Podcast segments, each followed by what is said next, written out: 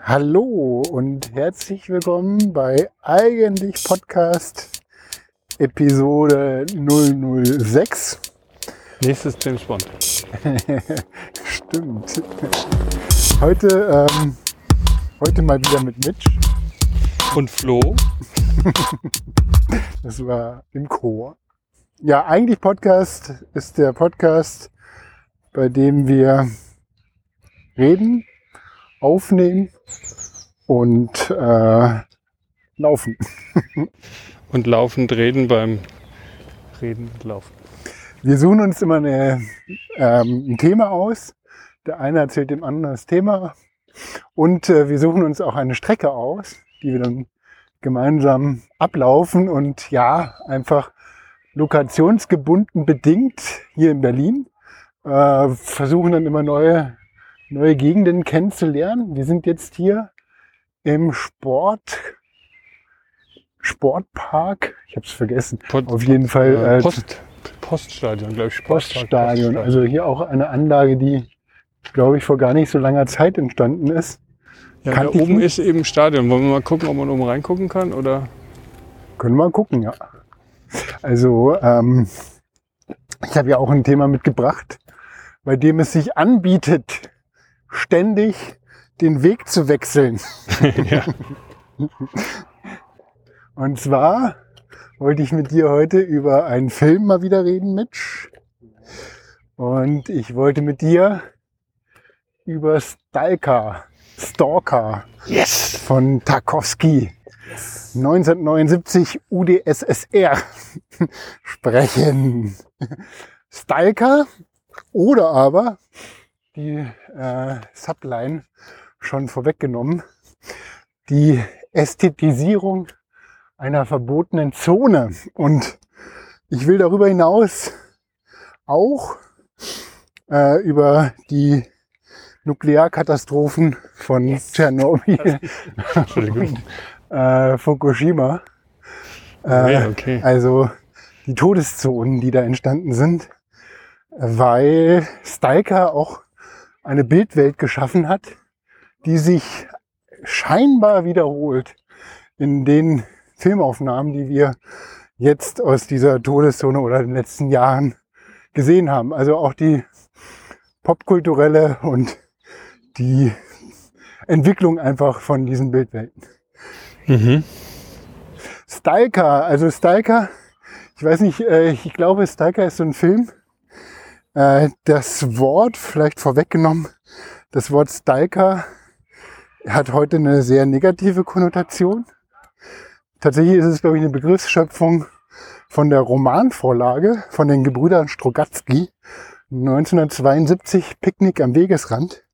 Die Gebrüder Strogatzky sind, äh, glaube ich, Wissenschaftler, die auch ähm, Bücher geschrieben haben und mit denen äh, auch Tarkovsky eng zusammengearbeitet hat für den Film. Picknick am Wegesrand. Äh, hast du das gelesen, das Buch?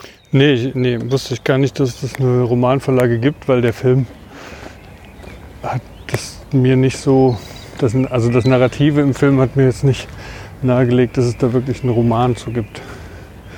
Aber das, ja, das ist, glaube ich, auch so die Geburtsstunde dieser, also diese, äh, das auch immer wieder wiederholt wurde in anderen Filmkontexten. Das hat der Roman quasi erzählt. Können wir vielleicht mit dem Roman einsteigen. Da geht's, äh, da geht's, es gab ein, ein Ereignis, bei dem ein, es wird nicht näher beschrieben, wahrscheinlich ein Raumschiff, ein äh, Raumschiff eines, äh, einer, einer außerirdischen Jetzt muss ich Zivilisation. dich ganz kurz unterbrechen im Stalkerisieren unserer Episode. Wir stalken jetzt einfach weiter. Wir Oder? stalken weiter, aber ich habe meine Schrauben vergessen, deswegen musst du voran. Die Gut. Auflösung folgt gleich. Ja. Äh, äh, Aber äh, wir, also das ist jetzt wirklich so für mich, weil ähm, ich mache, ich folge dir jetzt einfach oder so, will, so, soll ich vorweggehen, weil ich weiß nicht, wo deine Route ist. ach so, nee, das ist tatsächlich hier völlig offen. Und ich würde hier auch gerne so mal so ein bisschen zickzack laufen durch den Park. Der bietet sich an. Hier ist so eine Erhöhung. Wahrscheinlich ist es auch hier so ein Schuttberg, ne? Ähnlich wie der Teufelsberg. Aber dann wäre meine Frage vorneweg, wollen wir das dann irgendwie mitteilen? Weil wenn man es jetzt nicht verbalisiert, dann ist es ja nicht auf der Aufnahme, dass wir stalken. Stalken. Äh, wir sollten, wir waren ja bei der Begriffsklärung und äh, ich wollte jetzt äh, quasi mit dem Roman ausholen. Ja. Äh, deswegen lass mich das kurz noch so. Dem Roman ausholen. dem Roman, zuschlagen. Roman äh, quasi vorweg. Also es geht um eine, äh, einen Absturz einer, eines Raumschiffes oder eines Meteoriten, das wird nicht weiter erklärt. Und ähm, es entsteht dann quasi in diesem Absturzgebiet eine, eine Zone, die, ähm, wo ganz viel Reliquien rumliegen, die, äh, die, ähm, ja, die, die, die äh, nicht weiter in der Funktion erklärt werden können, aber so ähm, erstaunliche Merkmale haben, wie Gravitation aufheben oder sowas. Es gibt so, also die Menschen, die da reingehen, also diese Zone wird dann halt auch militärisch abgesperrt. Man darf da nicht reingehen. Es wird, ähm, äh, es äh, kommen halt, es kommt halt auch äh, zu ähm, Toten, die da reingehen. Es wird äh, wirklich auch so komplett abgeschirmt. Ähm, aber es gibt dann halt die sogenannte Stalkers. Und in der in der in der Bedeutung von dem von dem äh, Roman ist es so, dass die Stalkers quasi so Plünderer sind. Ne? Das heißt, sie gehen rein in die Zone, holen sich was raus und dann gibt es so bestimmte Level von den Objekten, die sie haben. Ne? Also je nachdem, was die dann halt drauf haben, die können dann halt auch verwertet werden. Die werden halt auch von den Wissenschaftlern dann losgeschickt, holt mir das raus, damit die forschen können. Äh, aber es ist halt äh, so, eine, so eine völlig ähm, abgeschirmter, abgeschirmter Bereich, eine Zone. Und da ist Stalker halt im Sinne von so äh, Plünderer, ja. Das ist ja total interessant, das war mir gar nicht so klar in den Worten. In den, guck mal, ist ja hübsch hier, dieser Tennis. Das ist ja echt süß. Wie ein großer Fußballplatz, das ist halt wie Fußballplätze sind und dieses Tennisfeld ist so eingerundet mit so einem wie so ein Atrium, so natürlich gestaffelt mit Rasen, das ist sehr hübsch. Hinter ein Maschendrahtzaun, wie ich das gehört habe. Wie du das gerade zusammengefasst hast, ähm, ohne jetzt vorwegzunehmen, aber jetzt auf einmal ist es mir wie Schuppen von den Augen gefallen, dass es ja sich total anbietet, das als Computerspiel umzubauen. Ne? Also diese Idee, was du gerade meintest mit dem äh, verschiedene Rollen, mit verschiedenen Fähigkeiten, mit verschiedenen Objekten, die man dann sammeln muss und so, das ist ja, es war mir vorher gar nicht so klar, jetzt wo du sagst, wird's halt irgendwie total klar, ja. Das ist ja eigentlich, als ob dieses, dieser Film für ein PC-Spiel gemacht wurde. Also, so könnte man das andersrum denken. Ja, ja, ja, auch. Und, aber es gibt natürlich immer so dieser, äh, dieser russische Existenzialismus, der dann halt in, in, in, in der äh, Geisteswissenschaft, in der Literatur oder im Film drin ist. Ne? Und natürlich auch bei Tarkovskis Werken, ne? wo es dann halt nicht nur um diesen Effekt und dieses Upleveling und äh, die äh, Objekte geht, ja, die äh, irgendwie die Naturgesetze aus der Kraft heben, sondern wo es dann halt auch wirklich so eine, so eine Findung Findungsphase von den Charakteren, die sich auf diesen, auf diese Reise machen. Ne? Und der Stalker in der Zone von, also im, im Kontext zu dem Tarkovsky-Film, ist eher so ein Heranpirscher. Also das wird dann eher so. Ne? Also das ist halt dann auch jetzt die, die, die heute übliche Stalken, jemanden quasi beobachten, ohne dass man selbst gesehen wird und heranzupirschen. Ja? Also so halt ähm, aber mit einer gewissen Demut, ja, um das nur schon mal so vorwegzunehmen. Ja. Der Heranpirscher, der Stalker. Die Geschichte, also bei dem Roman, was mich total geflasht hat, als ich den damals gelesen habe, dann, der arbeitet, glaube ich, auch mit amerikanischen Namen, spielt in einer amerikanischen Stadt. Und ich fand den total ähm, krass, dass der halt in so einer, äh, dass der so, so poppig war. Der war fast wie so ein, was wie so ein Spielberg-Film. Übrigens, da gab es auch mal so dieses, ich weiß nicht mehr, der Name ist, wo die dann halt auch so, auch so ein Absturz von irgendeinem Raumschiff, wo die auch so lauter Zeug von den Aliens dann halt rausholen und verwerten. Was Hm. war denn das noch für auch so ein, so ein Film? Der ist aber nicht so lange her. Ne? Der ist nicht so lange her. Nee. der eine Junge auf einmal fliegen konnte, so eigentlich so zwei Jungs und die, die haben dann auch gegeneinander gekämpft. Die hatten dann quasi äh, Superhelden-Power wider Willen sozusagen. Ne? Also dieses Coming of Age. Genau, genau, das, das auch noch. Also es gibt unglaublich viele popkulturelle äh, äh, Produkte, die sich an so einer an so einer Ästhetik dann halt an so einem Stoff dann anlehnen. Äh, Wenn du sagst, du hast es damals gelesen, was heißt damals? Als, naja, ich habe den zuerst, ich weiß noch genau, als ich das erste Mal Stalker geguckt habe, das war nämlich da ähm, war nicht Ostkreuz. 79, sondern Nee, das war ungefähr 91 oder nee, 92 war das, glaube ich. Ich war dann frisch nach Berlin gezogen und es war, da gab es noch diese, diese Wohnzimmerkinos. ja toll. Ja, und dann ähm, äh, hat man sich dann getroffen in, in der Wohnung von jemandem, der hat das dann halt irgendwie ausgeschrieben.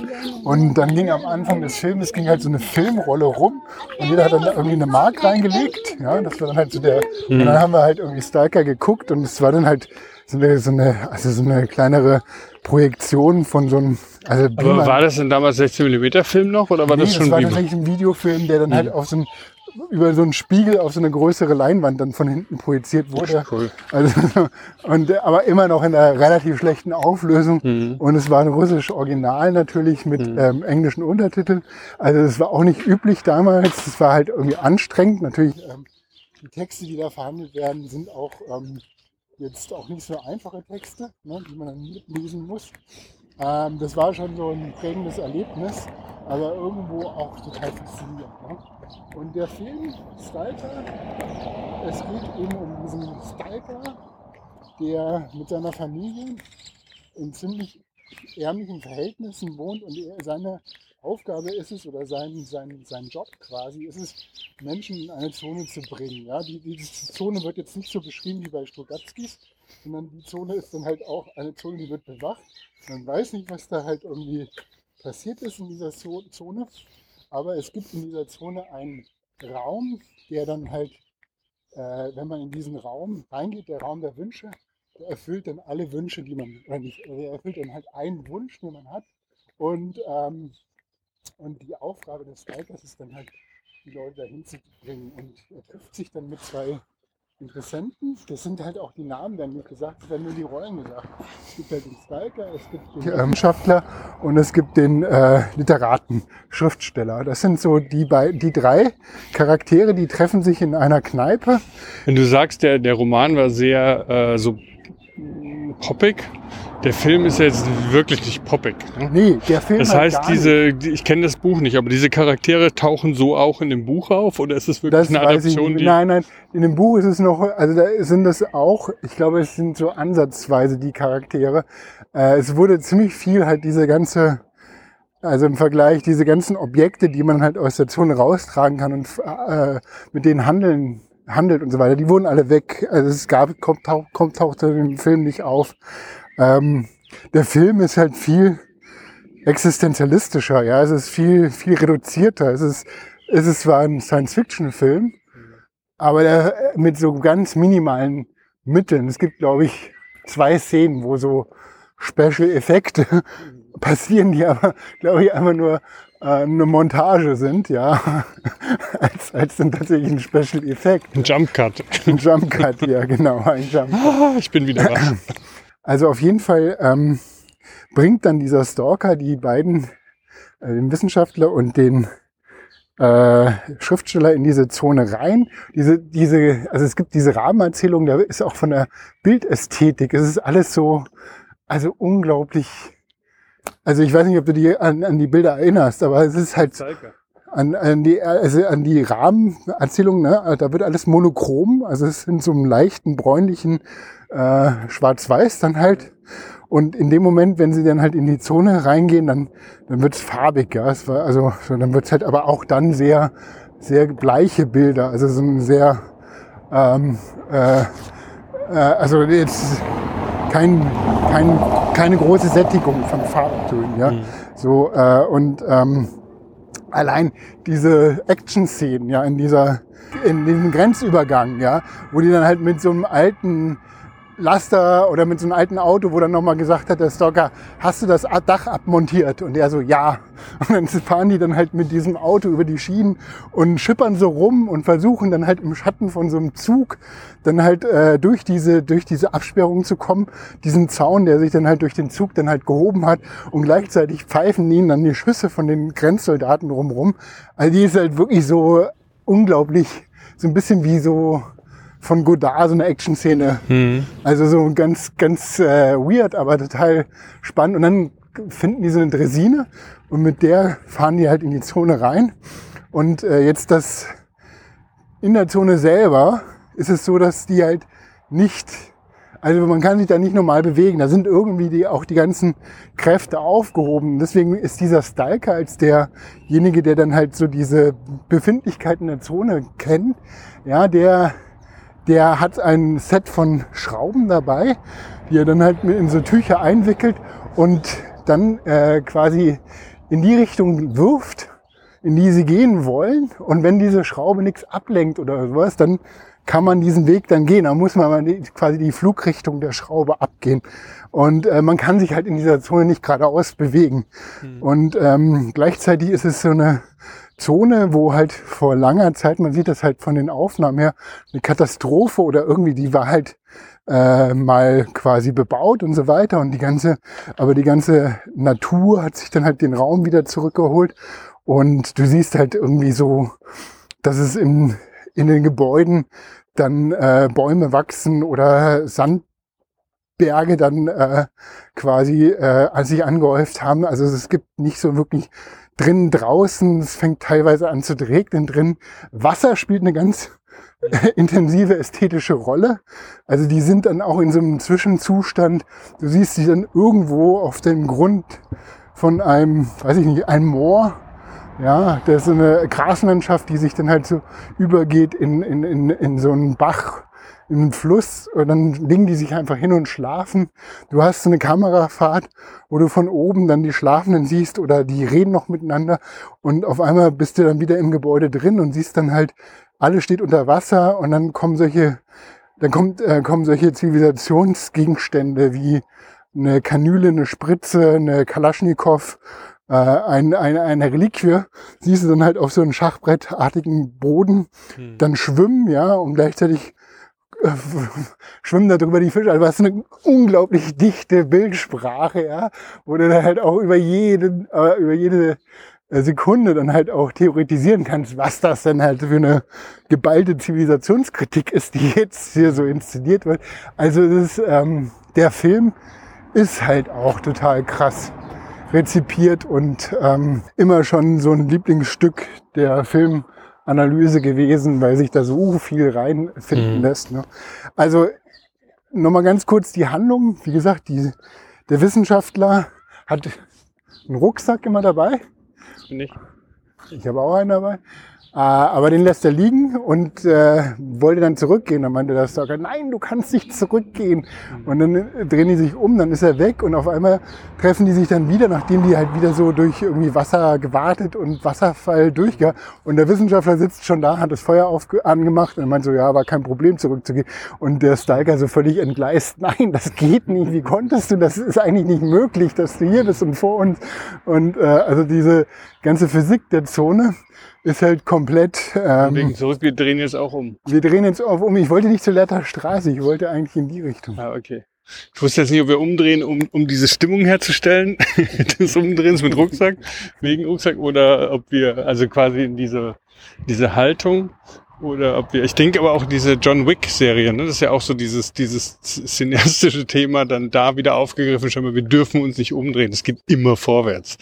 Du folgst quasi dem Actionheld immer vorwärts durch jedes, äh, durch jeden Kampf, durch jede Mauer, durch jedes Auto. Es gibt keinen Schritt. Ja, das ist ja, das ist halt wirklich so diese, äh, äh, wie heißt diese Left-Right-Game-Scrolling hm. Ähm, wo du halt einfach, wenn der Bildschirmfokus dann nach rechts geht, du kannst nicht mehr zurückgehen, weil das ist halt nicht einprogrammiert. Ja. Aber ähm, äh, dann kommen sie halt immer näher zu diesem Raum der Wünsche. Und äh, in dem Moment, wenn sie davor sind, ja, dann packt der Wissenschaftler die eine Bombe aus und will den halt in die Luft springen. Mhm. Und äh, Stalker gerät halt in einen totalen Konflikt und sagt, das geht nicht, du kannst es nicht zerstören. Er selber kann nicht in den Raum, weil er ein Stalker ist. Ein Kollege von ihm, der auch Stalker ist, hat das mal gemacht und ist dann innerhalb von sechs Wochen äh, gestorben. Oder hat sich umgebracht, ja. Mhm. Erzählt er auch immer wieder. Und, ähm, und dann äh, sind sie vor dem Raum. Der Schriftsteller sagt auch so, lass ihn das da zerstören. Und dann hat, hält halt Stalker so ein Plädoyer.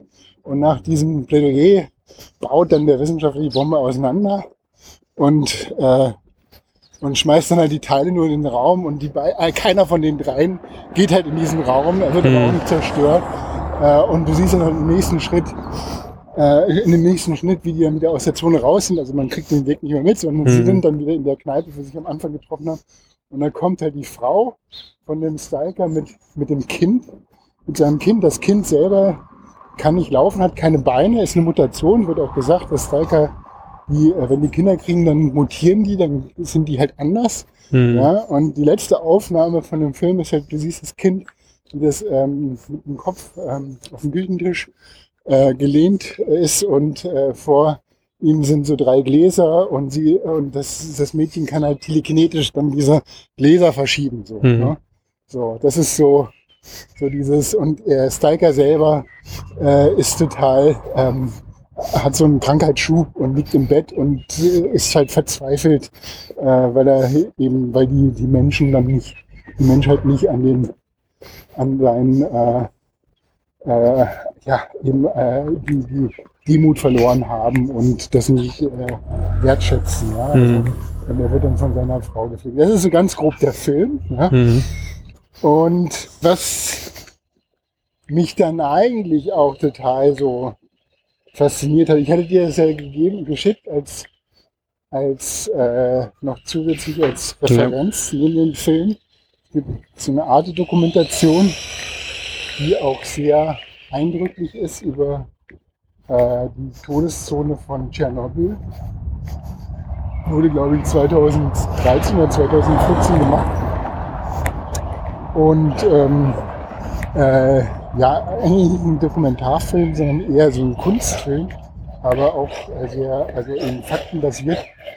Äh, da wird beschrieben, wie Ja, du hast bei dem Film hast du eine Bildebene und eine Tonebene, die miteinander verwoben sind, aber die nicht zusammengehören so richtig. Ne? Also du hast Stimmen, Schauspielstimmen, die scheinbar, weiß man nicht genau, O-Töne nochmal nachlesen oder ins, die, das ist sozusagen inszeniert, wie ein Hörbuch inszeniert, teilweise dann Dinge, die Menschen gesagt haben, die mit diesem Tschernobyl-Thema, deren Biografien damit verwoben sind. Ne? Also die dann äh, die eine Frau, die davon zum Beispiel berichtet, dass sie ein Kind im Krankenhaus besucht, was sie dann auch irgendwie adoptiert, äh, wo dann die Ärzte aber verweigern zuzugeben, dass die äh, die, ja, die körperlichen Defizite des Kindes, glaube ich, Mädchen, mit ähm, der Strahlung zu tun haben.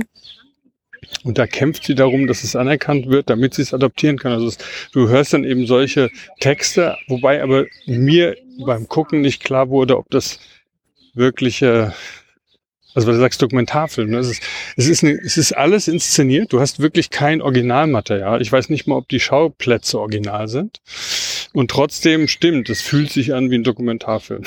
ne? es geht dann halt auch viel um, um, um, um eben die pathologischen Auswüchse, Krebs und die, äh, ich glaube, das ist alles ähm, faktenbasiert, was Mhm. da erzählt wird. Mhm. Es geht vor allen Dingen auch um, was du beschreibst, Herr Tschernobyl. Es geht um diese Lost Generation von 86, die da halt äh, quasi in dem Umfeld von, äh, von, dem, von der Katastrophe äh, so gebrandmarkt sind. Ja? Und es geht auch und vor allen Dingen, und das ist halt so diese, diese Katastrophe von Tschernobyl, dass äh, Politik über Wissenschaft gestellt wurde. Ja? Und immer noch wird, ja. Also es wird nicht offentlich zugegeben, es wird vertuscht, es werden falsche Fakten rausgeholt. Die, die ganze, diese ganze, es wird ja auch dann immer von Havarie, das war dann halt Mhm, das offizielle Wording, ist Havarie, ja. Es ist eine Nuklearkatastrophe, aber Havarie von Tschernobyl, ähm, dass diese Katastrophe äh, auch nur so, so entstehen konnte, weil halt auch eben da Entscheidungsträger, die eher an, ihren, äh, an ihre Karriere gedacht haben, Mhm. äh, Entscheidungen gefällt haben, als dann tatsächlich an, an, an an die äh, wissenschaftlichen äh, Schritte, die man halt irgendwie, oder ingenieurstechnischen Schritte, die man halt machen muss. Ja, also es wurde komplett, deswegen ist es ja erst zu dieser Katastrophe gekommen. Mhm. Und ähm, das äh, zeigt der Film so auf sehr Kruppstraße, anschaulichen Art und Weise. der Name Kruppstraße und Feldzeugmeisterstraße irgendwie assoziativ lässt sich das mit deinem Thema verbinden, finde ich, wo wir gerade sind. Ja, Grund vielleicht, äh, die Stahlhülle, die Stahlbetonhülle, das Sarkophag. Ja, aber ich finde auch Feldzeugmeister ist irgendwie so ein Begriff, das könnte auch eine Jobbeschreibung aus Stalker sein. Du musst, bevor du in die Zone gehst, zum Feldzeugmeister, musst du deine Schrauben abholen.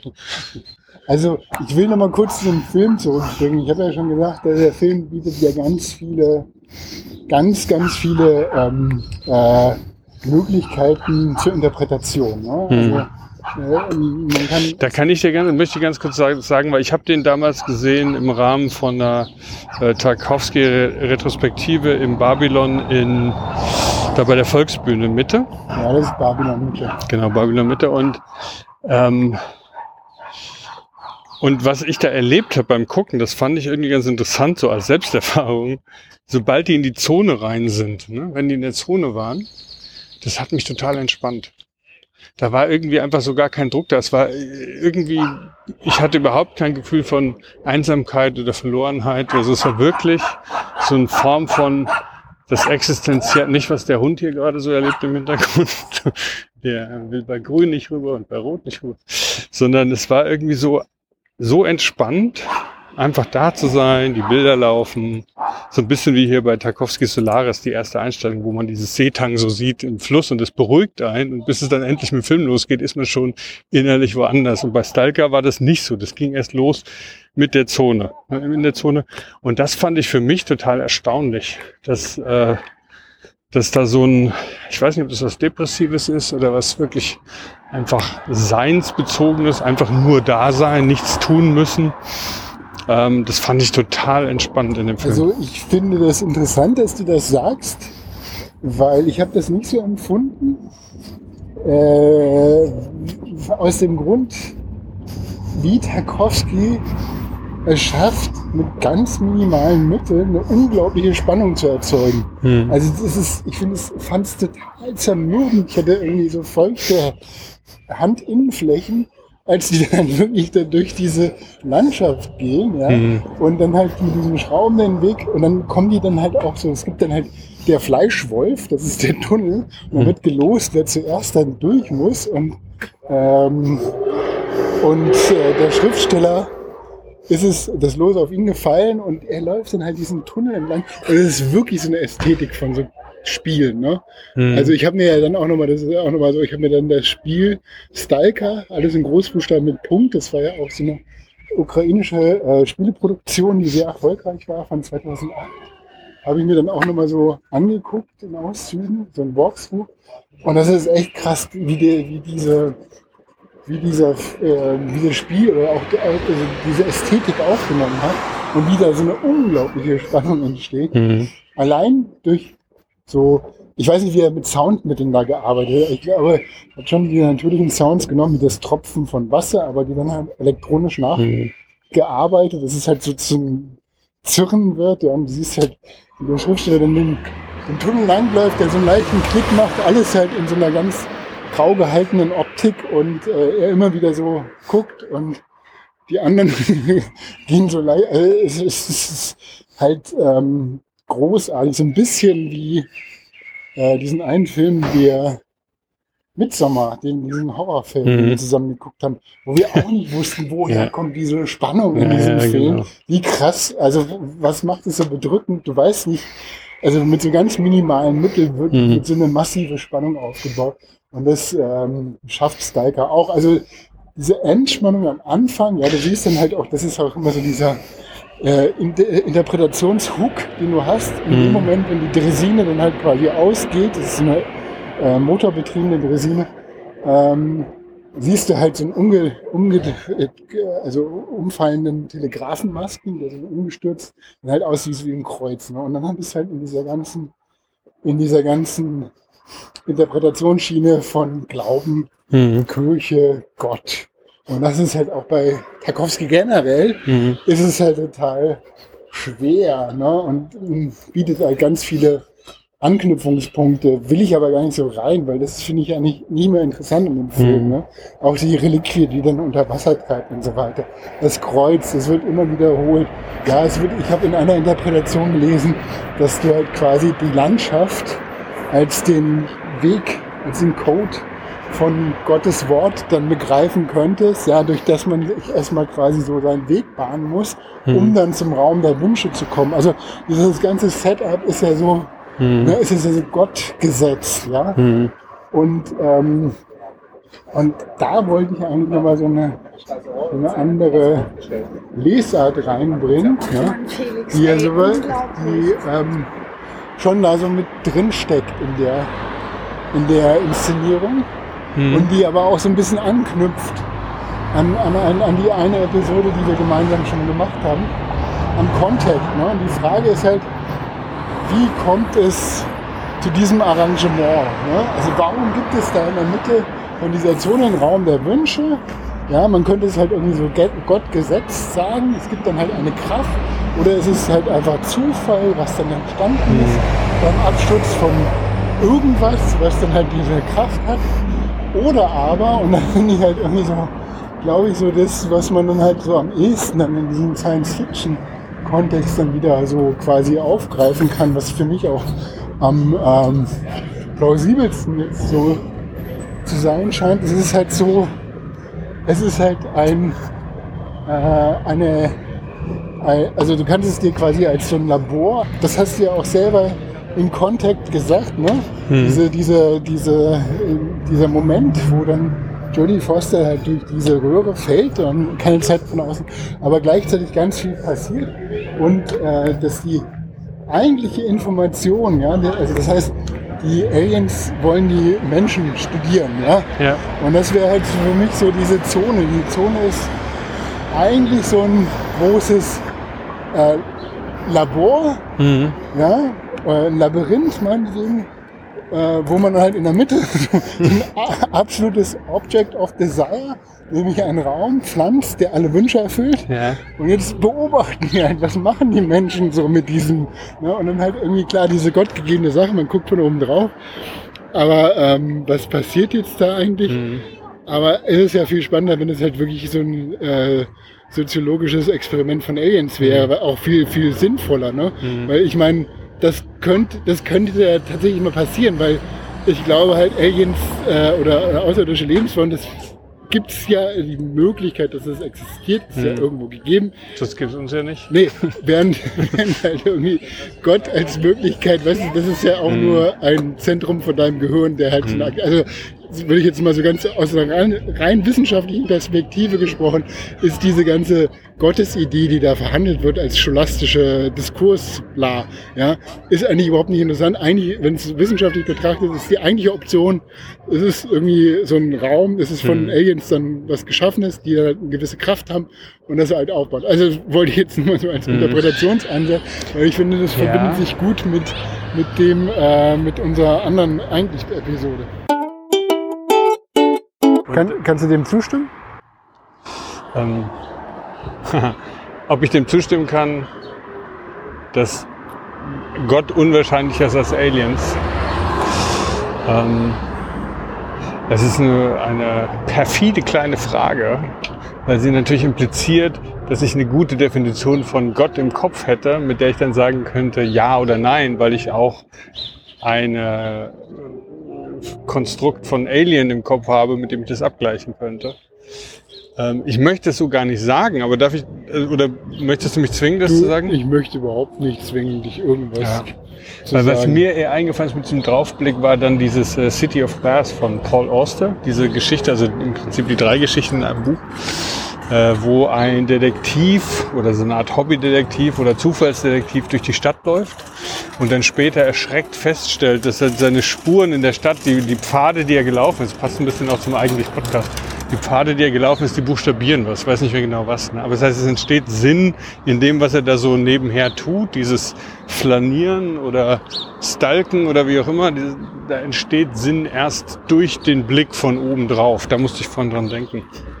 Das finde ich schon, ist natürlich auch generell der Versuch einer Objektivierung und damit eben auch einer Objektivierung im Sinne des eigenen Blickwinkels, aber auch im Sinne von, das sind jetzt Objekte, mit denen bin ich nicht mehr direkt verbunden, sondern ich bin objektiv und ich kann da drauf schauen, ohne dass ich mich innerlich verbunden fühle. Also ich finde es schon sehr spannend, dass das äh, im Prinzip das gleiche ist wie das, was man jetzt mit Rattenexperimenten im Labyrinth machen würde. Ne? Und wir gucken von oben drauf und es dauerte dann einfach sehr, sehr lange, bis bei diesen Experimenten dann man trotzdem gemerkt hat, dass die Leute, die die Versuche ähm, und Experimente beobachten, Einfluss auf den aufs Outcome haben, weil die bestimmte Ratten mehr mochten als andere und dann haben die wirklich Dinge verfälscht. Also wenn du Ratten miteinander verglichen hast und bei einer Ratte hat dann halt der Chef gesagt, die, die hat ganz besonderes Talent, dann war das signifikant messbar, dass die Ratte dann in der Tat auch bessere Versuchsergebnisse bekommen hat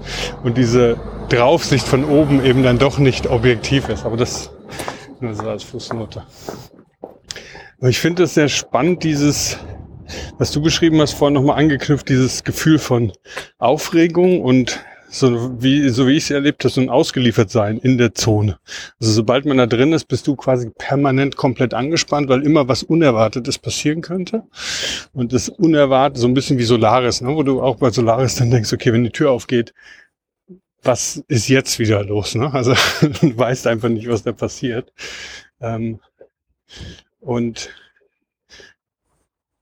ich habe dann, als du darüber gesprochen hast, das zu verknüpfen, nochmal diese Spur auch gehabt Richtung äh, Myst, ne? als, als Spiel, das Spiel Myst, was ja auch im Prinzip so eine Zone war, äh, in der man so rumhing, musste sich irgendwie mit Audio orientieren und ich hatte eher so ein Gefühl bei, bei Stalker. Also kein Gefühl von Bedrohung, schon so ein Gefühl von entdecken können. Aber es war nicht so, dass es wirklich lebensgefährlich war, auch wenn es explizit im Film natürlich als solches dargestellt wird. Wie geht's dir gerade? Ähm, ich bin äh, hier so positiv äh, überrascht. Das ist hier die Stephanstraße. Und als ich nach Berlin, jetzt kommt wieder der Bogen 92, als ich nach Berlin gezogen bin, da haben hier Freunde von mir gewohnt. Ich habe die immer besucht in der Stephanstraße. Und jetzt bin ich positiv überrascht. Das ist halt wirklich so eine, so eine stille Straße geworden. okay. Und die riecht so mediterran. Das stimmt, da oben. Fisch und Knoblauch. Ja, es ist wirklich, hat jemand Ähm, Oktopus auf dem Grill. ge- Genau, ja. Äh, das war so meine Idee zu dieser Frage, äh, das Göttliche in Stalker. Und äh, dann ähm, wird auch gerne immer dieser Dreiklang von diesen Charakteren, also Stalker, ähm, der Wissenschaftler und äh, der Schriftsteller, ist im Prinzip wie dieser, und da sind wir jetzt wieder bei der anderen Episode von eigentlich. Wir haben schon so viele Referenzen, nämlich von meiner tatsächlich eigenen Episode First Cow, diese, diese hegelianische ähm, äh, Zivilisationsentwicklung, ähm, ja, die die immer im Dreiklang von Kunst, Wissenschaft und ähm, Religion sich entwickelt. Ne? Und das sind halt genau diese Felder, die halt Okay, diese hätte Charaktere man besitzen. Stalker als den Gläubigen. Stalker ist der Gläubige, ist der Naturverbundene. Und, und das finde ich auch interessant. Er wird immer als Individu Individualist interpretiert. Er ist halt quasi der, derjenige, der jenseits der Gesellschaft steht, aber gleichzeitig durch seine, durch seine, ähm, äh, durch seine Berufung dann quasi die Gesellschaft weiterbringen kann. Ne? Also, aber er ist immer einer, der außerhalb ist. Er ist Individualist, er hat dann halt dieses Schicksal mit seiner Tochter, mit seiner Familie. Gleichzeitig ist er der Schlüssel für das Glück, ja, so. Und aber alle drei scheitern ja irgendwo, ne? Der Wissenschaftler will halt die, äh, äh, die Vernunft scheitert, die Kunst scheitert, Stalker scheitert, alle scheitern. Und das äh, finde ich so ganz, äh, also ganz interessant, dass in dieser Form so kann man interpretieren.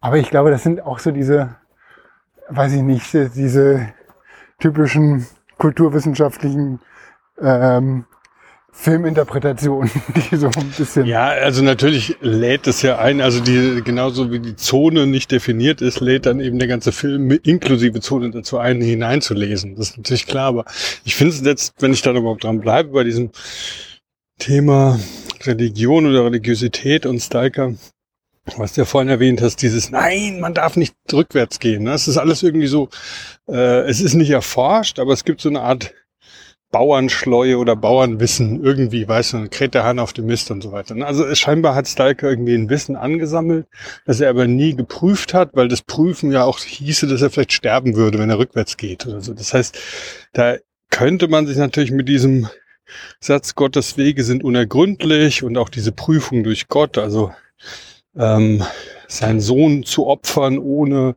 dass Gott sagt, warum, sondern man soll das einfach tun und so. Also dieses Thema, das halt Religion auch immer was Bedrohliches hat und auch immer in einem gewissen Verständnis eingebaut hat, du wirst es nie verstehen. Ja? Du musst es leben, du musst es tun, du kannst nur hoffen, dass du alles richtig gemacht hast. Ähm, um dann, also entweder man kann halt beichten, dann wird man dann rückwirkend entlastet oder man kann eben nicht beichten, muss dann einfach auf dieser Erde leben und hoffen, dass man damit in den Himmel kommt und alles richtig gemacht hat. Aber es gibt eben keine, in Anführungszeichen, Wissenschaft, die das belegen könnte oder nicht. Das ist ja gesagt, Gottes Beweis. Und in diesem Dreieck, also natürlich mit Religion, Wissenschaft und Kunst, dann ist es so, dass die Wissenschaft äh, natürlich diesem Dilemma unterliegt, dass man halt nicht immer alles messen kann. Also man kann entweder zum Beispiel die Position des Objektes oder die Geschwindigkeit des Objektes messen, weil man für die Geschwindigkeitsmessung immer zwei Punkte braucht und Zeit und so, dass man dann Geschwindigkeit errechnen kann. Also es gibt nie eine genaue äh, und allumfassende Beschreibung. Das wäre die Wissenschaft. Und das Gegenteil davon wäre dann eben der Geschichtenerzähler, der das Narrativ spinnt, der sozusagen nicht die Harmonie in der Partitur aufbaut, die vielleicht der Wissenschaftler aufbaut, indem er versucht, alles zu erfassen, sondern der die Melodie beschreibt, die über die Zeit läuft, die auch von einem einstimmigen Instrument gespielt werden kann oder gepfiffen werden kann, die Text haben kann oder nicht. Also der erzählt, die Erzählung kommt von dem Autor, die Harmonie ja, interessant. Ne? Die Harmonie kommt vom Wissenschaftler und Stalker muss dem Ganzen irgendwie was Sinnhaftes geben. Was natürlich in diesem existenzialistischen Feld äh, schwierig ist. Ja, er ist scheinbar der, der am besten weiß, wie man sich darin bewegen kann. Und gleichzeitig ist ja scheinbar seine Annahmen mit dem nicht rückwärts gehen auch alle irgendwie potenziell falsch. Ja, ja es ist halt irgendwie so eine reine äh, äh Ritual verhaftet. Ne? Also das ist halt so die äh, ja, diese äh, Religion oder sowas. Ja, man hat eine gewisse Handlung und man leitet dann von dieser Handlung ab, weil sie erfolgreich war, dass es halt so gewollt ist und ähm, wie die Taube, wenn sie äh, den Hebel drückt, nachdem oder wenn sie Futter kriegt, nachdem sie mit ihrem Flügel geschlagen hat. Also genau, abergläubisches äh, Genau, es ist einfach da so eine Korrelation, die aber nicht unbedingt dann halt in Sinnzusammenhang stehen muss oder so ein Kausalzusammenhang. Ja. So, das ist, ähm, ja, das ist dann wahrscheinlich so dieses Beweg. Aber gleichzeitig bekommt das jetzt was total Arrangiertes. Ne? Scheint ja, scheint ja tatsächlich äh, Sinnstiften oder eine Sinneinheit zu ergeben. Ja? Und da wollte ich jetzt nochmal auf die Nuklearkatastrophe von, von ähm, Tschernobyl zurück. Äh, nämlich die, die eigentliche Katastrophe, der Punkt der Katastrophe, ja, das ist ja genau das Gegenteil von dem, was dann entstanden ist. Ne? Also die Zone ist sehr ähnlich ästhetisch. Ne? Du hast, wenn du jetzt so diese Bilder siehst von der Todeszone von äh, Tschernobyl, dann ist die sehr ähnlich zu den Landschaften von von ähm, Stalker, da wo es halt um, um, um eine ja um eine äh, quasi Zerstörung oder oder eigentlich um, um so ein Postzerstörungsraum geht. Ne? Zivilisation ist da schon, ist dann schon abgelaufen. Es gibt nur noch so diese Artefakte, die punktuellen, die aber, ähm, die aber auch in so einer total, also diese, diese Eroberung der Natur, die zurück, also diese Renaturierung, die du dann hast nach einer Katastrophe. Ne? Also diese, diese Landschaftsbilder, die dann halt so entstehen. Das ist ja erschreckend, wie ähnlich das dann halt wirklich zu Tschernobyl ist, ja, zu dieser Zone, Todeszone. Und ähm, worum es mir aber eigentlich geht, ist dann die Sache um diese, ähm, wie soll ich das sagen, um diese, um diese größtmöglichste katastrophale Ver Veranschaulichung von Entropie. Entropie als Begriff von einer, also einem, äh, jetzt so rein physikalisch gesehen, ne? der Entropie, die sich dann quasi der, die, die, hast ja dann immer die Beispiele von Entropie. Ne? Also ähm, eine Schüssel fällt runter, aber diese Schüssel äh, ist dann halt in tausend Teile zersplittert. Mhm. Es gibt einen, es gibt einen Möglichkeitszustand, dass diese Schüssel, wenn sie sich äh, runterfällt, dass sie als Schüssel zusammensetzt, ja. Mhm. Aber rein von der Entropie, Entropie her ist das ein Unmöglichkeitszustand, weil es gibt immer das, ein System tendiert immer mehr zu einer Unordnung als zu einer Ordnung. Ne? Das ist halt so dieses Ding, ähm, wenn du halt ein Gemisch hast, ähm, das durch eine Trennwand ähm, äh, quasi voneinander getrennt ist. Auf der einen Seite ist eine Farbsubstanz, auf der anderen Seite ist es halt klar.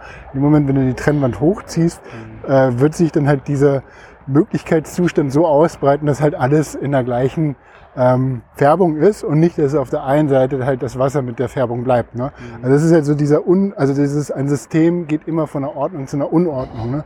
Und das ist halt irgendwie so, ne, diese, ich meine, so, so ein Reaktor ist ja eigentlich sowieso keine Ordnung, ne? aber es ist zumindest eine Kontrolle über Stromerzeugung in so einem gewissen Umfeld, was halt irgendwie so ingenieurstechnisch dann halt irgendwie verwirklicht wurde. Ja?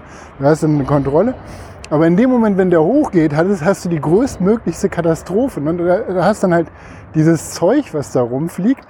Äh, Tschernobyl hatte irgendwie ein Ausmaß von 300 oder 200 Hiroshima-Bomben. Ja? Also das, was dann halt an, an, an der Substanz, an Explosions- und an, auch an der, an der Strahlenkraft rausgegangen, ungefähr die Strahlkraft von 200 äh, Hiroshima-Bomben, so vergleichbar. Und diese Dinger liegen überall rum. Ja, es gibt auf einmal so, äh, ich meine, das ist ein Kontrast, äh, also diese Monstrosität, muss ich wieder sagen, zu dem Kontrast, den Raum der Wünsche. Da gibt's halt irgendwie einen geordneten und dann kommst du da an, kriegst einen Wunsch erfüllt, so zack, ne, ist ja super. Aber in Tschernobyl hast du immer noch das Problem, dass es halt in weiß ich, 60 bis einer Million Jahre immer noch Teile rumliegen, die halt, die halt irgendwie die Umwelt verstrahlen, ja, und die halt äh, aufgrund von dieser, was sind da für Bedingungen, dass wie so eine Schüssel auseinanderfliegt, dass halt ein Reaktorkern auseinanderfliegt und das Zeug dann einfach durch die Gegend pustet.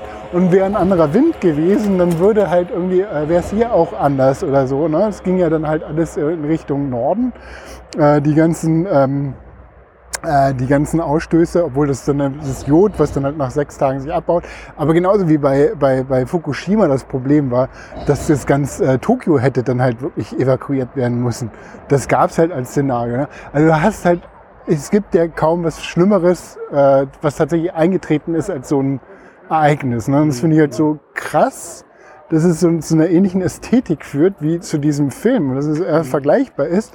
Und ähm, aber das ist so als auch als Wunschraum wieder genommen wird, ne? weil es gibt jetzt halt auch so dieses ähm, diese Dokumentation über die Todeszone von Tschernobyl, dann gibt's halt die Touren dahin, da gibt's halt irgendwie so, keine Ahnung, ähm, Dokumentation, wie sich das Tierreich da halt irgendwie erholt hat, wie dann halt diese, das sind ja auch total faszinierende Sachen. Ne? Du hast halt ähm, ähm, äh, eine Domestikation von, von, von Tieren und die werden halt in so einer Zone, da kümmert sich keiner mehr um, da hast du jetzt Wildpferde, da hast du Wildkatzen, da hast du halt Wildhunde und alles wird ein bisschen wilder. Es wird, die Natur nimmt ihren Platz wieder ein, so so ist quasi so die Meta-Erzählung darüber. Aber eigentlich ist es ja trotzdem die Katastrophe. Natürlich ist es äh, total faszinierend, so ein erstmal so ein Gebiet zu haben, was dann halt erstmal so eine Sperrzone ist, was, wo auf einmal sich was entwickeln kann, was halt nicht in der Kontrolle von Zivilisation stattfindet. Ne? Und das ist halt, glaube ich, so, es gibt wenig Felder, die halt irgendwie in Erreichbarkeit vom Menschen liegen, die aber so vor sich hin.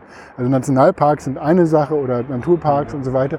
Aber da ist es halt diese Zone, die ist halt so, äh, quasi so ähm, katastrophenbedingt, ja. Und auf einmal gibt es dann so ein Feld und du siehst, oh, jetzt gibt es hier einen seltenen Adler und so weiter. Und gleichzeitig gibt es das Potenzial von Mutationen, die dann halt wieder rauskommen. Du denkst dann immer so, okay, ein Pferd mit drei Augen, okay, hätte ich jetzt nicht so gerne. Oder also dieses Ding halt so, das auch überhaupt nicht kontrollierbar ist, mhm. was auch wieder eine Monstrosität ist, ja. Und es gab ja, aber du hast es interessant, dass du sagst, weil dieses Zone als idyllischer Ort ist ist ja auch, du hast gesagt, dass 1992 dieses äh, diesen Film geschaut, in so, da gab es noch so Wohnzimmerkinos und so, diese, dieses ganze Thema Ostberlin oder auch so, heißt ja auch Ostzone, ne? Das war so dieser, dieser Wessi-Ausdruck. Äh, das war ja schon für mich, ich weiß nicht, ob es für dich auch so war, auch so ein Ort, wo es total beruhigend war, dass man einfach irgendwo hinlaufen konnte. Man konnte irgendwo einen Keller runtersteigen, man konnte äh, auf alte Fabriksachen äh, gehen. Man hat da manchmal irgendwie eine Jacke gefunden, die man dann mitgenommen hat oder nicht. Also es war irgendwie so eine, es war alles offen, also sehr ähnlich. Ja? Und das war ein total, was ich erlebt hat, eben auch bei Stärke, diese Beruhigung, wenn ich das jetzt auf diese Zeit der 90er Jahre jetzt in Ostberlin zum Beispiel übertrage, dann war es die Abwesenheit von diesem Consumerism und von, von Kapitalismus auf eine komische Art. Und man hatte so das Gefühl, da liegt unglaublich viel Potenzial brach. Und Gott sei Dank so zerwachsen und zerschimmelt und also ganz zerschimmelt im Negativen, so unnutzbar. Es war auch irgendwie unnutzbar. Es war nicht verstrahlt, hoffe ich zumindest. Aber teilweise gab es ja auch dann Baugebiete eben halt in Ostberlin, so wo in der Tat die Böden durch waren, wo man eigentlich nicht hätte wohnen dürfen, wo abgetragen werden musste und so. Ne? Aber da war die Zone ja auch so Teil von äh, Lifestyle schon fast. Ne? Also diese ganzen, sehr romantisiert sogar. Ne? Also ganz ohne Explosion und Entropie. Klar, mit Entropie. Also dieses Verwachsen. Und ich hatte das vor gar nicht so langer Zeit nochmal in Halle. Da war ich in Halle irgendwie zwei Straßen parallel zu dem, wo dann doch alles schon wieder... Und dann war auf einmal erstens unglaublich viele Vogelstimmen, unglaublich viele Insekten und Fahrradständer, wo so Bäume durchgewachsen sind, so kleine. Und das waren so Bilder, die mich halt erinnert haben, das, was Berlin teilweise schon auch hatte, so in den 90er Jahren auch, ne, wo ich es auch schon kenne. Ja, ja, stimmt. Das ist genau dieses... Nur ganz kurz, wir sind jetzt in einer Zone stecken geblieben und du gehst nicht mehr weiter. Ich ja, ich überlege gerade, ich würde tatsächlich über diese Brücke gehen und dann ähm, können wir hier in Richtung Vattenfall-Kraftwerk gehen und vielleicht dann runter Hauptbahnhof lang. Ich dachte eigentlich, wir würden mehr so Richtung Kanal. Ja, ähm, ich habe keine Ahnung, wo wir sind, muss ich sagen. Na, hier ist der Westhafen gleich. Ja, den kenne ich, den kenn ich auch noch von der Karte vom Vorbeifahren und irgendwie in der Nähe, wenn man früher zum Tegel gefahren ist, oder? Genau, dann kam, kommt äh, auch hier dieser, äh, hier der Damm, wie heißt der? Äh, wo man immer dann den Bus Richtung Tegel genommen Und dieses, dann gehen wir jetzt einfach hier die, die äh, Treppe hoch. Aber kann man hier rübergehen? Bist du sicher? Ja, ich habe doch hier überall, siehst du die Leute. Okay, gut. Ähm, also wir gehen jetzt eine meiner Meinung nach absurde Treppe hoch, aber. Diese, ich habe ja schon gesagt, dass dieses, dieses Phänomen von ja, ähm, Tschernobyl und diese Zone als quasi verseuchte Zone hat er unglaublich viele popkulturelle ähm, Phänomene noch nach sich gezogen. Ne? Mhm. Also es gibt dieses äh, Spiel Stalker, es gibt, ähm, es gibt auch äh, ganz viele andere Filme, die damit spielen. Ne? Also meistens dann auch immer so äh, diese Mutationen, die dann aus der Zone kommen, mhm. äh, die dann halt irgendwie so ähm, bekämpft oder bearbeitet werden müssen. Ja gut, weil du gerade meinst, es ist popkulturelle. Das ganze Akira-Universum spielt ja im Prinzip genau, so ein Akira, genau, das wäre auch noch so eine Referenz. Äh, hatte ich auch im Kopf. Und da wurde die Mutation halt quasi auch ins Unermessliche dann mit äh, Tetsu, ne? der dann halt zu so einem riesen Blob wird und dann halt da so seine Kraft, also diese... Aber auch da war es so, für mich damals mit Akira, das ich versuche das jetzt mal für mich irgendwie so in eine, in eine geschlossene Form zu bringen. Bei Akira war es für mich schon so, dass dieses, wie würde man sagen, postapokalyptische oder was war das halt so nach dem dritten atomaren Weltkrieg war das ja dann immer. Ne? Auch das war für mich irgendwie beruhigend. Es war ein bisschen so, nein, aber es war so ein bisschen so, als ob in dieser danach, in dieser Danachwelt, die ich vielleicht wirklich auch damals ein bisschen erlebt habe. Ich war gerade in meiner Spätadoleszenz, im Studium in Ostberlin. Es gab so viele Möglichkeiten, so viele Dinge, wo man sich verstecken konnte. Man war zwar einerseits mitten im Erwachsenenleben angekommen und gleichzeitig konnte man sich irgendwie noch so mit geringen Mitteln, äh, im Vergleich zum Beispiel zu London, mit geringen Mitteln irgendwie ähm, selbst ernähren und so weiter. Und auch bei Akira war es so, dass da irgendwie nicht so dieser klassische Lebensdruck lag, der mit Geldverdienung, Miete zahlen, Versicherung zahlen, sondern das war so ein bisschen so, als ob dieser Atomkrieg auch so eine Innovation freigesetzt hätte. Danach konnte man diese ganzen Räume neu erschließen, was du gesagt hast, die domestizierten Tiere bei Tschernobyl verwildern wieder. Und bei Akira war es halt so, dass die ganze Stadt alles so ein Biotop wurde, wo sich neue Kulturen, neue Ideen, neue Szenen entwickelt haben. Ich fand das schon auch befreiend. Ja, auf jeden Fall. Also so diese äh, Sinne im Sinne von, ich meine, es gibt ja nicht viele ähm, Möglichkeiten, äh, wie jetzt hier in Berlin, wo mitten in der Innenstadt quasi ein Vakuum, eine Brachfläche sich entwickelt hat über Jahrzehnte und dann die auf einmal zugänglich wird. Ne? Und dann gibt es halt noch keine, und, dann, und, das ist halt so, es gibt es halt nur, ich sag mal so ganz überspitzt, wenn äh, nach dem Krieg und ne, dann war hier immer noch nach dem Krieg. Also aber da, halt dazu noch ein ganz interessanter Fakt in Anführungszeichen, zumindest aber anekdotischer Fakt. Das waren äh, so ein Architekt hat mir das mal erzählt, die haben im Büro, im Architekturbüro gesessen, hatten irgendwie scheinbar zu viel Styropor übrig und haben den Berlin, den Berlin Stadtplan nach der Wiedervereinigung Berlin Stadtplan da draufgeklebt und ausgeschnitten so, ne, den Berlin Stadtplan, um zu gucken, wo ist denn die geografische Mitte, also wenn man das Berlin balanciert auf dem Finger, wo ist denn die Mitte von Berlin?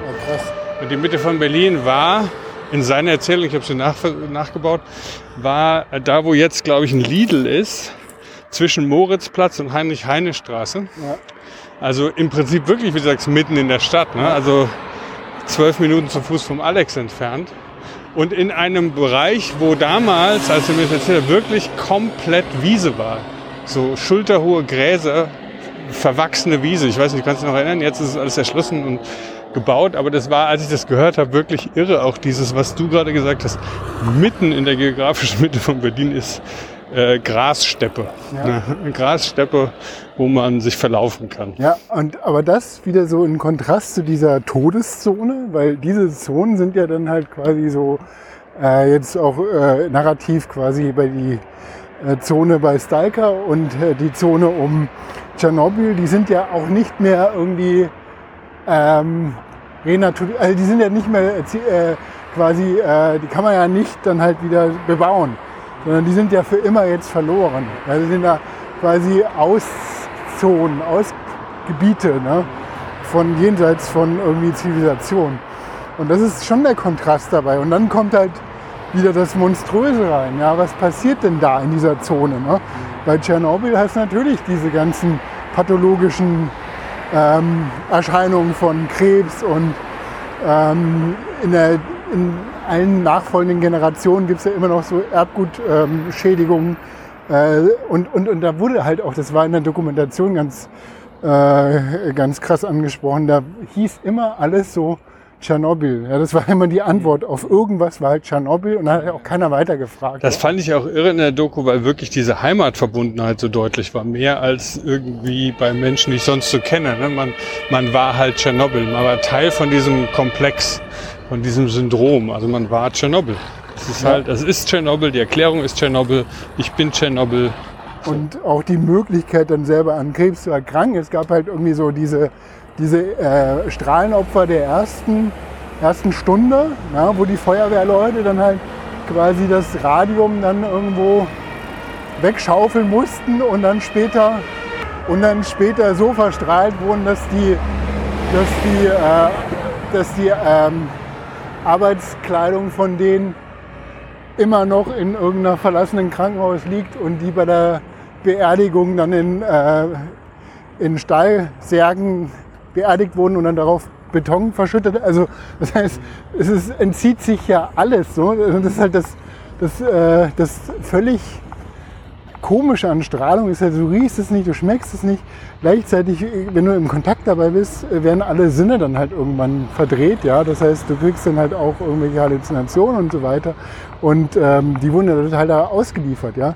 Oder die Liquidatoren, auch diese Art, dann halt damit umzugehen. Es war ja so, dass da auch die größte Rekruteneinziehung ähm, von ähm, damals stattgefunden haben, dass die halt aus dem ganzen aus dem ganzen Land der UdSSR wurden sämtliche Rekruten eingezogen. Die hatten einen Einsatz, mussten anderthalb Minuten auf dieses Dach gehen und halt dieses Zeug dann halt rausschippen. Ja? Also ich meine, das war insofern ein, ein äh, wie soll man sagen, so ein, eine Strategie, die dann halt auf viele Schultern dann halt ausgelagert wahrscheinlich noch am menschlichst vertretbarsten ist, ja, aber gleichzeitig total absurd. Anderthalb Minuten, wir haben Bleischützen bekommen, Bleischürzen bekommen, um sich zu schützen. Aber das Problem ist einfach, dass die Strahlung nicht von der Seite kam, sondern von unten. Ja, und das ist halt irgendwie auch so, okay, also ähm, da ist so viel falsch gemacht worden, ja. Gleichzeitig ist es aber auch so ein, so ein ähm, Präzedenzfall, wo man viel von Umgang mit, mit so einer Katastrophe, was gibt es für Möglichkeiten, lernen kann. Ne? Das war halt, ich wollte eigentlich, wollte ich auch, äh, wollte ich auch äh, meine Episode mit einem Dokumentarfilm, den ich aber leider nicht mehr gefunden habe, ähm, verbinden. Äh, nämlich, da ging es um das, um Fukushima, wie die Menschen, die da halt auch ähm, direkt in der Zone leben, äh, wie denen halt quasi praktische Überlebenstipps gegeben werden kann. Und da hatten halt auch, weil in Tschernobyl, in diese Sperrzone sind auch einige wieder zurückgekommen, haben sich da halt angesiedelt, die vorher dann halt auch vertrieben wurden. Die, haben, die sind wieder zurückgereist und äh, ältere Menschen, da gibt es einen ganz eigenen Begriff für. Und äh, dieser Dokumentarfilm hat beschrieben, was die halt quasi so für Überlebensstrategien äh, oder für Überlebenshandwerk haben. Und da geht es halt auch darum, dass dann halt von dieser Zone, ähm, von diesen strahlenbelasteten Gebieten, die sind innerhalb von einem kleinen Areal, gibt es halt Teile, die halt hochbelastet sind und Teile, die halt nicht belastet sind. Ne? Mhm. Das heißt, du kannst dich dann halt einfach da durchbewegen ohne dass du jetzt dann quasi so auf, auf, die, auf äh, dass du der Strahlung ausgesetzt bist, ne? sondern du musst halt immer gucken, wo du dich bewegst. Und dann haben die halt so Karten angefertigt, die dann halt die äh, Wege dann halt bezeichnet haben, ja, wo, wo man lang gehen kann. Und das hat in Fukushima halt total gefehlt. Ne? Die sind halt einfach so rumgegangen. Aber dann hast du halt wieder diese, diese Ästhetik des Stalkers, der genau weiß, er muss halt irgendwie, er kann nicht geradeaus gehen, sondern du musst halt wirklich so diese, diese Wege dann halt so kreuz und quer gehen, damit du halt nicht in diese Bereiche kommst, wo du halt einfach eine äh, Verstrahlung bekommst. Mhm. Also können wir hier unten dann gehen. Okay, probieren wir es mal runter zu. Das ist jetzt aber der Kanal, oder? Das ist ein Kanal hier, ja. Aber ähm, gleichzeitig ist es natürlich totaler Quatsch, ne? weil ähm, du kannst es ja nicht dann irgendwie so dann so lokalisieren. Das ist nur an diesem Punkt. Ne? Das trägt sich ja genauso über irgendwie die Erde oder diese ganzen, äh, ja, die ganze, die Organismen, die da drin leben, trägt sich das dann halt auch weiter fort. Ne? Also du kannst das, glaube ich, nicht so abgrenzen. Aber trotzdem fand ich das jetzt irgendwie so ein Umgang, der dann halt so eine gewisse Handlungsstrategie dir auch liefert. Mhm. Fand ich dann auch ähm, interessant.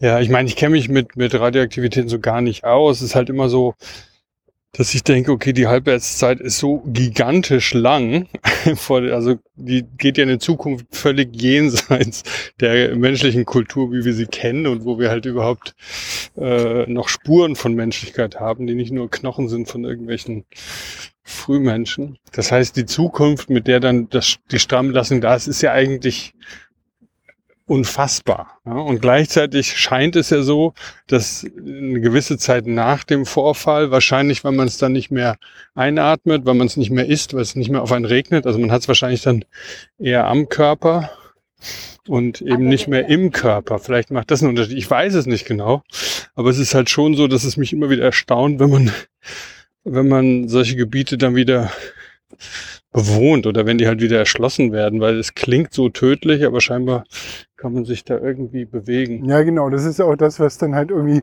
auch das Narrativ, was dann halt so ein bisschen Japan, Fukushima bedient. Ne?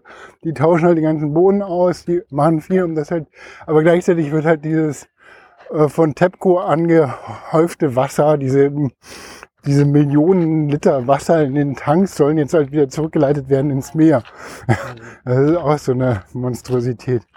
Ja, also du merkst, ich, ich bin halt an dem Thema, das finde ich schon sehr aufwühlend. Also diese ähm, Ästhetisierung von eben so einer Zone, ja, aus verschiedenen Blickwinkeln ne? und gleichzeitig auch so diese Bewohnbarkeit und der Umgang damit. Und ich meine, klar, diese, diese Spiel-Stalker, das ist halt dann, es kommen halt irgendwelche Mutanten raus und es gibt dann halt irgendwie so äh, das an das feindliche, die feindlichen Gruppen, die du halt irgendwie besiegen musst. Also es ist schon so, so ein voller Ego-Shooter, der da abläuft.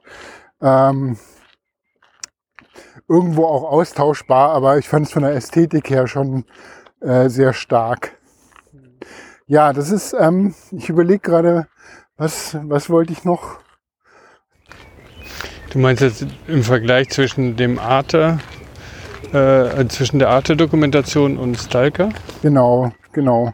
Zwischen den beiden, zwischen äh, diese Entropie, die dann einfach zu so einer völligen katastrophalen und chaotischen Zustand geführt haben, ne?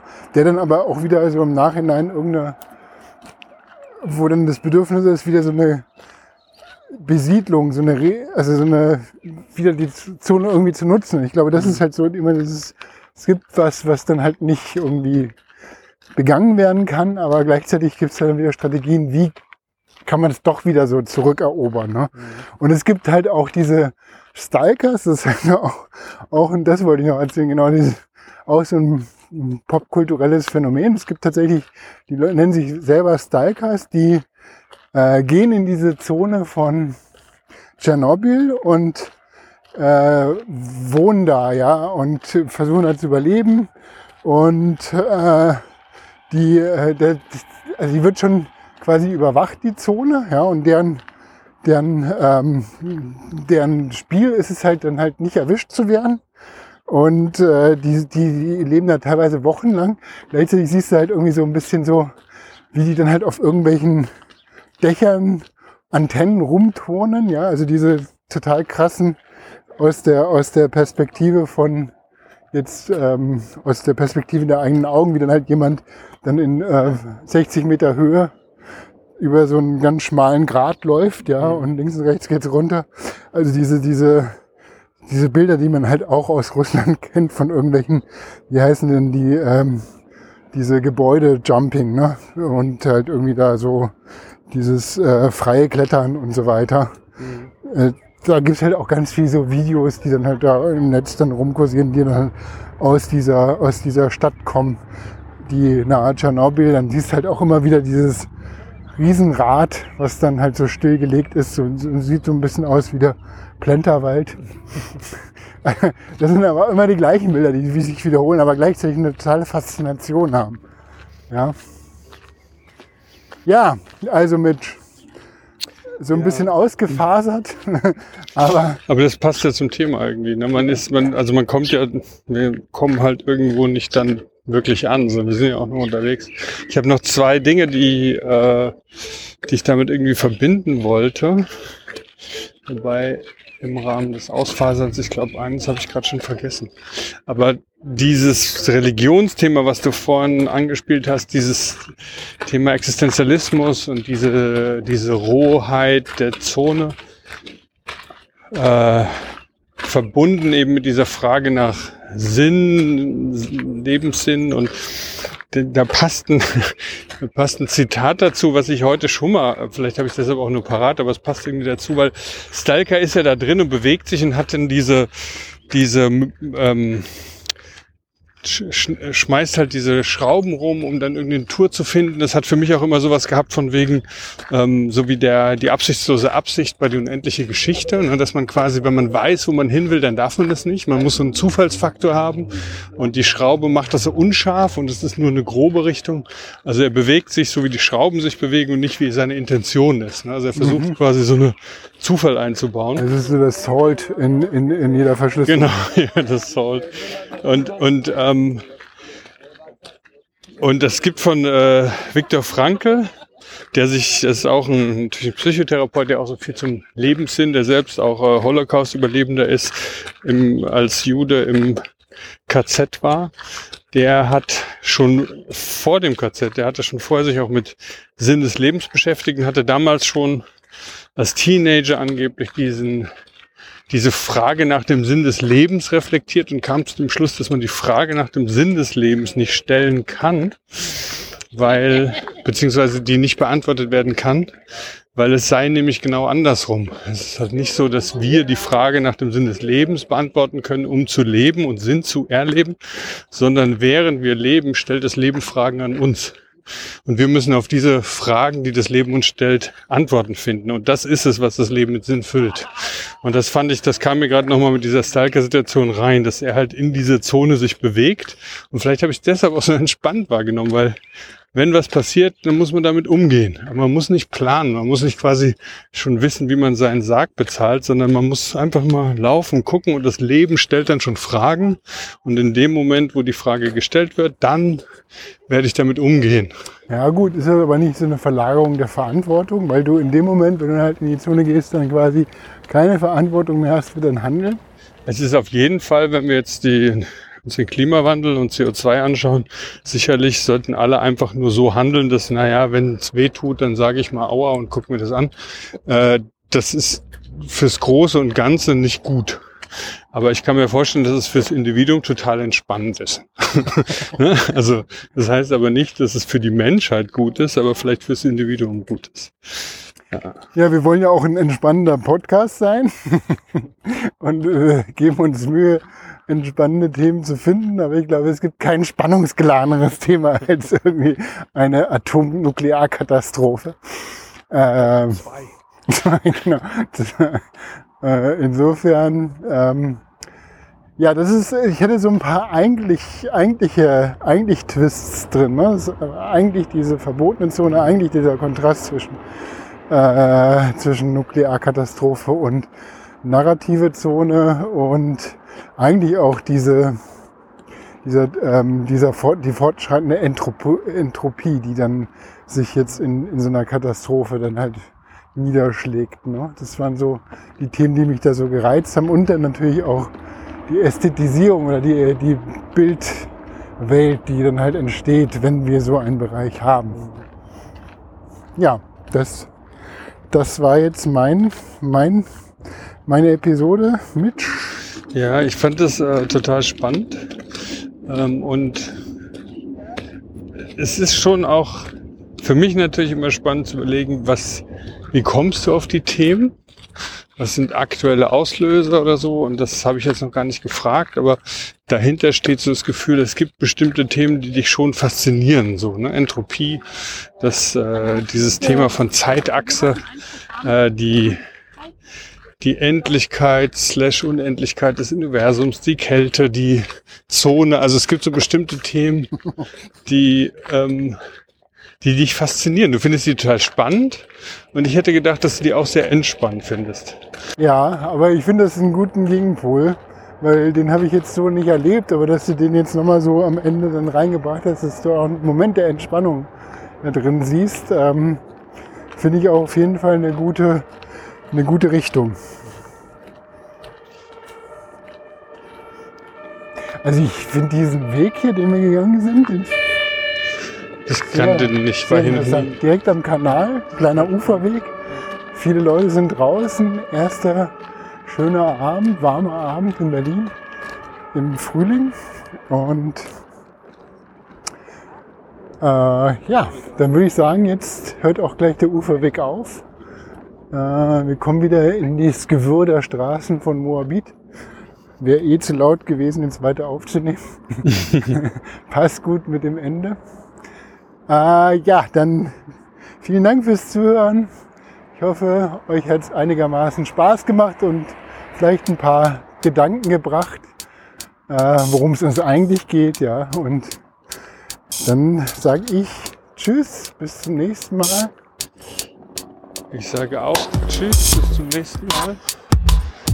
Und